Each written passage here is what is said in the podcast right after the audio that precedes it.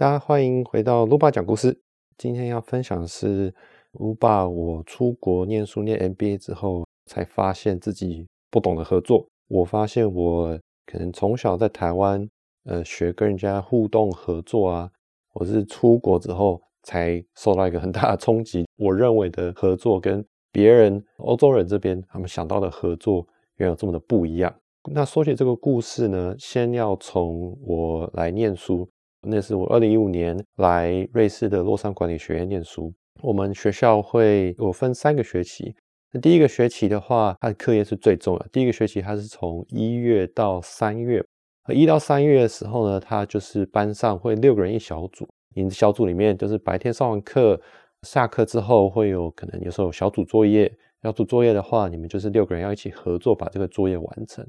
那学校他故意在这个时候呢，他会给我们就是有点超额的作业，就是我们那时候是早上八点开始上课，上上上中午吃饭，然后上到下午五点，然后五点之后就发作业，然后我们就自己去那个小组读书间里面去合作，要一起做白天老师发的那个作业，可能就忙到可能九点十点这样子，然后回家就睡个觉，明天早上起来就继续去学校继续上课，礼拜一到礼拜五这样。有一次是我们不是说是四十八小时挑战，就是他们会发一个作业，它是一个商业的讨论，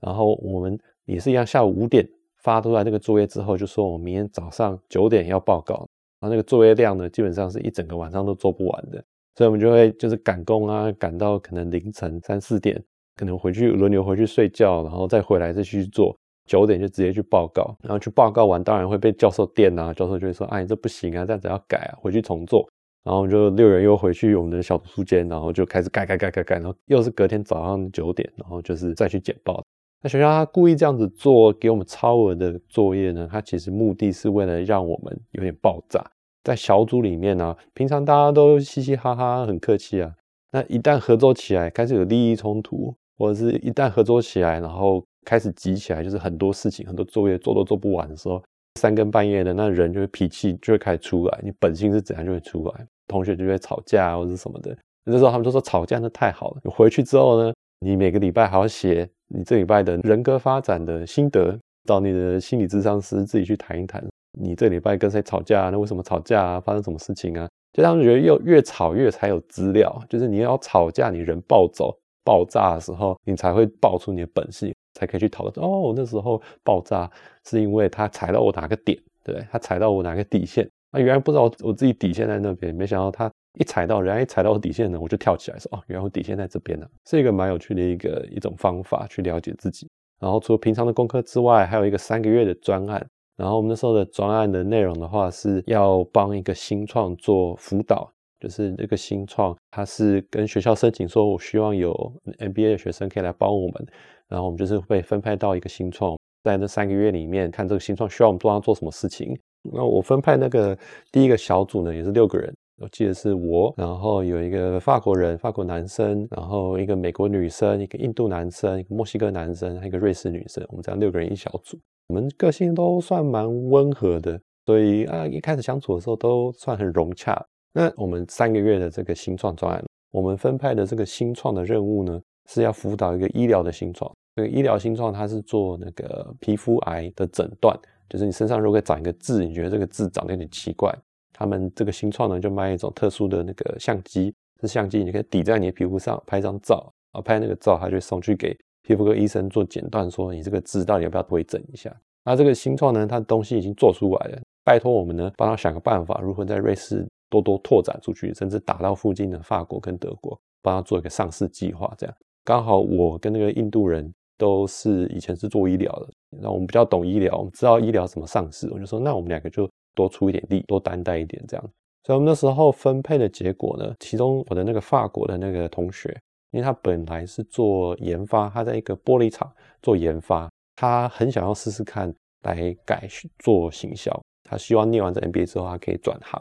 所以他就说就自告奋勇说，那我我来负责做那个 DM 文宣，我好像是负责做那个收集名册。就看看瑞士到底哪里还有不同的那个皮肤科医生，他可以去拜访，定出一个拜访计划。我们就开始分头进行。那当然，每天的话有每天要的作业，可能每周有每周的作业。那这个三个月的这个新创专案呢，持续也在走。接下来到三月的时候，就准备要做最后的大汇报。大部分我们的进度都做到还 OK。然后这法国同学他的那个 DM 文宣呢，就迟迟没有出来。然后就是一周过了一周，我就问他说：“那你这 DM 文宣做的怎么样？”他说：“还没开始做。”然后我就说：“那你有草稿吗？”他说：“他大概写一点草稿。”然后那时候我就有点急了，我就说：“不然这样好了，那我我帮你做这个，我很有经验，我以前常常在帮我们的公司做文宣啊，做 DM 简报这样。”然后我就拿出一些以前的范本啊，然后 Adobe 的那个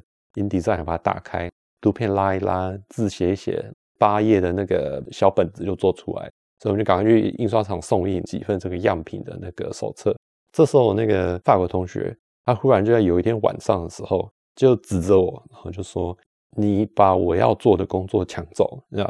我接下来这一个学年，我再也不要跟你合作。”我那时候就傻眼，我就想说：“干嘛要这么这么气？就是你自己当初自告奋勇说你要做这个事情，拖了一个月两个月啊，最后时间要到了，对不对？啊，你就。”就是不行啊！哎，我就刚好有经验，我就以前会做过这些东西，我做东西很快啊。但是不交给我做就好了。然后我们其他四个组员的话也是傻住，现跟这个法国人怎么会对起来这样？然后后来合作起来也是很尴尬，因为我们还是有每天呢每周的作业要做，所以我们的小组合作的时候，就我跟他就是坐在桌子两边，然后就是不讲话。后来我就没跟他同组，然后的确整个学年我基本上没有跟他讲过什么话。这件事情的话，后来我就开始有去反省。我那时候有跟卢妈去讨论，她说她跟我生活在一起呢，其实也常常觉得说跟我就是生活合作有时候很痛苦。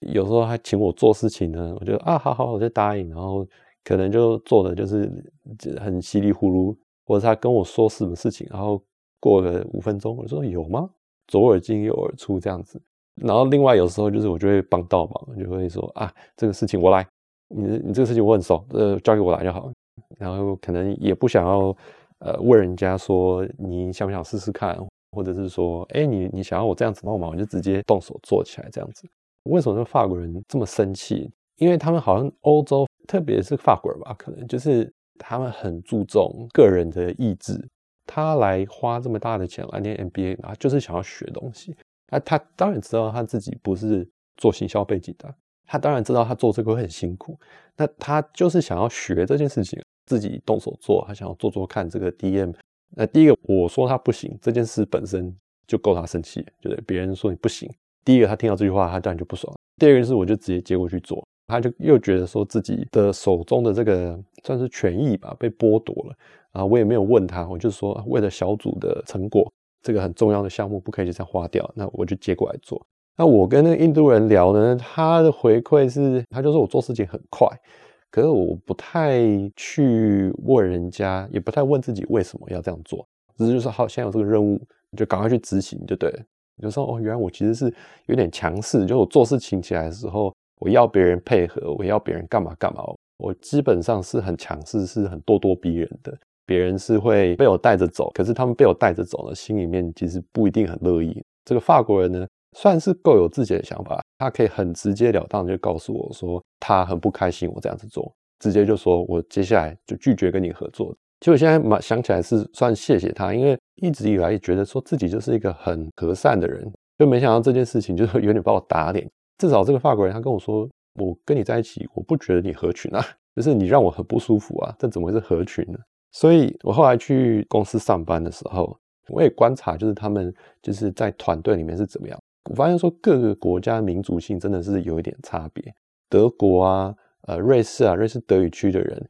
他们做事情就是比较会上对下。一旦画押做事情的时候，你就是无论如何你要把它做出来。你下面有事情瞧不拢，可以往上报，往上一层就去想办法帮你瞧。就是上面的老板就找老板，还瞧不定就再往上瞧。办公室也会有法国人呐、意大利人呐、跟西班牙人呐，他们就很喜欢讲事情。他们有一种看法，就是说每个人能看到的东西有限，所以我看到的对方不一定看得到，对方有看到的事情呢，我可能看不到。每个人呢的声音都该被听到，对，那听到的话不一定代表就是说你的意见就会被采用，那至少他们可以认可的事情就是说，大家一起做一件事情的时候。每个人都能带进新的一个看法，那每个人都能带进他们的观点的，把它合起来的话，那可以可能帮助这个团队，他可以去做一些他没有想到的事情。因为如果大家的观点都一样，或大家都只听这领导人做的事情，那领导人能看的当然有限呐。然后叫大家啊，全部都往那个角落去冲，冲不好呢，那就全部大家一起就是栽进去。我记得那时候他们那个荷兰的那个同学，他们就说荷兰他们开会有个概念，如果你心里面你想到知道什么事情，呃，你在会议中你没有把它提出来的话，就算这个这个你提出来的点可能是反对整个群体的这个想法，你有这个想法，可是你没有把它提出来，那你就是背叛这个团体。你还是说你是团队的一员，然后你心里面有一个资讯，啊，这个资讯虽然是反面的资讯，那你绝对把它隐瞒住，你不提出来，那你是背叛了整个团体，因为团体少了你这份资讯，他们可能就误判了整个情况。那我就开始回想说，那我小时候这种合群的概念是是哪里来？好像从小他在学校，可能学校就会教合群，那个下课去打扫啦。那个全班一起去那个组织园游会啦，或者是跑什么大队接力啊，这是学校设计的一些活动，让我们练习就是要合群。合群的意思呢，就是说我们一群人合在一起，那做什么事情呢？就是为了群体着想。这样子的话，我们一起团结力量大，那大家就分工合作，对不对？要打扫整个教室，呃，身高高的就去擦玻璃，对不对？那身材矮的可能就去我找拖地，或者去抬水，各有所长。然后就是共同去完成一件事情。那为了群体的利益呢，每一个个体呢，他可能有的时候需要做一点忍耐。你分配到是呃，你要打扫水沟啊，水沟很臭，不想去找。这时候群体就说啊，没办法，那个你身高不够高，对，不能擦玻璃。那那个其他工作的话也都有人做，那你就你就忍一忍吧，你你就去清水沟。基本上他们也会去夸奖，特别为了群体可能忍耐付出的人。他们可能就说：“哦，这个人就是他，为了我们这个群体，然后他忍受了恶臭，那大家都会对他有点钦佩，就说：哦，再臭再难，就是都不放弃，就是一种为了别人，然后你多大力气就多做点事，然后你能为群体做一些牺牲忍耐的话，那你是很值得嘉许的。那这种概念的话，我好像那时候也带进去我去念书，可是完全没有考虑到个人。”我完全就是说，为了整体的表现，那谁上场什么就做什么。可是那法国人他同学他观点就不一样，他就说我们就是来学的，对不对？缴交这个作业，你说做得好，做得不好，这个最重要的事情是我们花钱来学。你们不想要好好学，你不想学新东西，我想学啊。对他知道我很清楚，我来我想学新东西啊。那我既然要想学东西，你又不给我学，那我当然是生气啊，因为剥夺了我花钱来学的这个这个机会嘛。下次碰到这样子机会，可以做一个文宣，不知道什么时候，我又没有伸手跟你要帮忙，真的要帮忙，我会我会问你。那所以他们欧洲人这个概念呢，他们好像从小就是自己为了自己，就是各自搞各自的。那点西餐的时候，他就是自己选要吃什么，就是自己选一盘。那既然点了，那就是你的那份，你不要去笑雄别人的那个朋友的或者家人的饭菜的，选了什么就是把它吃完。他们就是有这种自己做事自己负责，然后各自搞自己的事情。从小就是说，你自己做的选择，你自己要承担。那同时你自己做的选择呢，你要自己去争取。他们的合作关系就比较像啊，我想搞点什么事情啊，你也想搞点什么事情啊，刚好我们两个想要搞的事情呢同路。那同路的话，然后我们就一起走，然后我们就一起搞点什么事情。因此，我们都是有出于自己的一个本身的一个利益本身的出发点。合作建立在我们自己都有收获、有利益的一个出发点，这样子，这些欧洲人他们这样子工作做事啊，各自搞各自的，对，都为自己本身利益当第一。他们这样做得出成绩吗？这样子的话，没有人为团体牺牲，大家都抢着最热门的事情做，或者是说大家都拿自己喜欢的方法做事，那你们这样子真的弄得出什么成绩吗？那其实我观察就是说。有的时候就真的是不了了之。我看了很多新创，然后之前也带过新创，就是可能有的时候这几个创办人他们募了钱，然后各自就分开去做他们自己想做的事。那事实上他们做的事情呢，根本就是合不起来，各自搞各自，然后最后公司就就收掉。可是有的时候呢，刚刚好就是这几个人他们合作起来，合作的方向呢，呃，是有互相去加成的，或者他们几个人刚好他们。一起有兴趣的东西呢，刚好是可能没有人看到的一个机会点，那这时候他们就会成。可他们欧洲，他们就有说，他们有个问题，就是欧洲很多早期的科技的新创，那这些新创呢，通常就做大之后呢，他们就会就决定要把它卖给美国公司。所以欧洲很多新创，然后他们的 idea 啊、技术啊，它甚至一些基础研发都做得很好，可是他们做不大。他们有个问题就是，他们通常成长到一个程度呢，他们就没有那个算是勇气或者是那种野心吧。去把它做到很大，美国人他们这一点就很厉害，他们就是一个东西，他们就很有野心，就是这个东西我要去推广到全世界，像什么 Facebook 啊、Uber 啊、Google 啊一做，他们就是说我们就是要做到个产业的龙头，我们要成为世界第一，然后他们就会去募资啊，不断成长，就是疯狂的成长。欧洲这边的话，他们没这种野心，当初创业我就是有兴趣啊，刚好找一群志同道合的可能员工啊、创办人。我们就一起搞这个事情，做出一点成绩啊！大家刚好也都喜欢我们产品，那因为喜欢我们的产品呢，他就自然就一个介绍一个，就做的很热门这样子。做到很热门呢，开始就是有一些比较烦心的事情，业务推广啦，可能一些法规啦，可能要开始请人呐，甚至有时候裁员呐。当初那些创办人就开始觉得心累，太烦心了，他们就说：“那我把公司卖了吧，脱手给那些大公司给他买断。”看到很多这些创办人呢。把公司开到一个规模之后卖掉，然后赚来的钱呢，去开新一件下一件新创，他们就是做自己觉得自己心动，然后觉得有价值，可以学到东西或是有收获的事情。然后他们的合作关系就是，如果刚好我想做的事跟你想做的事刚好是同路，那那我们就一起走。如果刚好他们时机对，然后他们努力的方向是市场所需要的，赌对就做出来了。呃，没赌对的话，就是就散一散。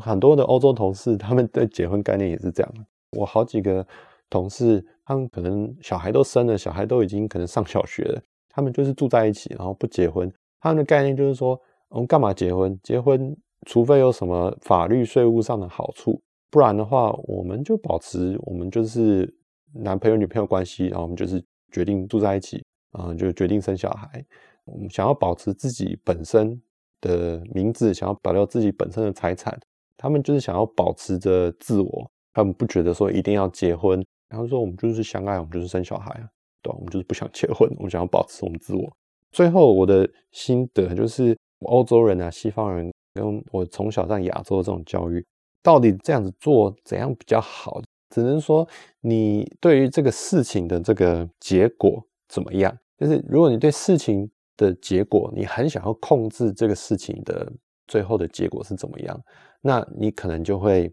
给你的团队很多的限制，大家就是要合群，大家就是要牺牲，大家就是要忍耐，分配什么事情，你擅长什么就去做什么，交办你的事情就是不用怀疑就是做，因为为了群体大家的利益。那这样的话做出来的结果呢，比较可预测，因为你基本上你控制了很多变因。可是你这样子做的同时呢，其实你也限制了很多可能性。你是把整个群体把它当成一台机器。要它有这个稳定的输出，那你就是把这个输入的条件都控制住了。因此，你把所有的其他那些可能性啊，那些乱源，那些乱源是代表不同的可能性、不同的创意，都把它先把它砍掉。那因此的话，你做出来的东西呢，其实就会比较局限。欧洲这边的话，他每个人他注重自己要什么，这样子的合作结果呢，当然就是比较不可预测，比较乱糟糟。而同时呢，因为你你没有去受限，说每个人他。只能去做他该做的事情，对不对？基本上每个人就带着他自己的一个意志。那当然，他做起事来他是比较投入的，因为他他是自己选择，他可能会更愿意去分享，想到很多不同的可能性。那这个小组的话，他们可能也会去透过很多的讨论。欧洲人很爱开会，我以前在公司每天都爱开那个调解会议，然后一直开周会跟工厂开，每天都在开会。那开会呢，你是说浪费时间？可是另外他们开会也是代表一种就是。互相聆听，互相听到对方的声音，让大家都知道现在是什么样的状况。那大家的话有什么观察到什么事情呢？你可以回报。那这样子，这个组织做起事来的话，当然就比较乱糟糟，因为大家就很多意见、很多声音、很多想法、很多 initiative，就是很多自己想搞的一些计划。那整个组织的产出呢，就是比较不可控、比较不可预测，做出来的东西你很难去预测它到底有没有效果，或者是说有没有是真的是市场所需要做出来的东西呢？其实比较多的可能性，因为他当初他输入的时候，人带着比较开放的脑袋，它是有点像拼凑出各式各样的人，他们的想法是比较多可能性，而且里面的人呢，他们的确是比较有动力，因为他等于是每个人都说，这这个最后的产品呢，有一部分是我的努力。而且这个这个努力呢，是我很骄傲的，因为它是真的我想要去做的。因此这样子凑出来的最后的结果呢，它比较的多样，比较多的可能性。可能也是因为这样子，所以我看很多欧洲的新创，那其实真的是很多的想法，很多的 idea，或者是大学里面的研究，你可以看到说很多的很原创的这些研究呢，很多都从欧洲来的。对，所以这就是我观察，就是说在欧洲这边讲合作，跟我从小在亚洲这边。讲合作，原来中间有这么大的差别了。想一想，算蛮谢谢我这个法国的同学，他愿意这样当场打脸给我一巴掌，没有真的打，心理上打脸一巴掌，然后告诉我说，原来我我是这样不尊重人，我才能知道说我心中的合作合群，原来是跟世界上真的是这么不一样。有时候去跟不同世界上不同的人去相处，才发现说，原来我们有一些很习以为常啊的事情，原来其实在别人眼中可能完全是很不一样的概念。原来我认为理所当然、众所皆知，大家都应该这样子想的事情，因为并不是大家都这样子想，是有蛮大一群人可能跟我想的不一样。那这时候你可以反过来说，那有什么样的事情是人共同都有的呢？有的时候我自己觉得说我很独特，自己的一个想法，有时候经过讨论发现说，其实大家都有这个想法。原来这样子的想法，大家都有想过，大家都有一样的类似的历程、心路历程，有一种共同人类的轨迹。但今天分享到这边，喜欢的话也可以直接丢那个 IG 或者 Facebook Return Wild，那这样我们就下次见喽。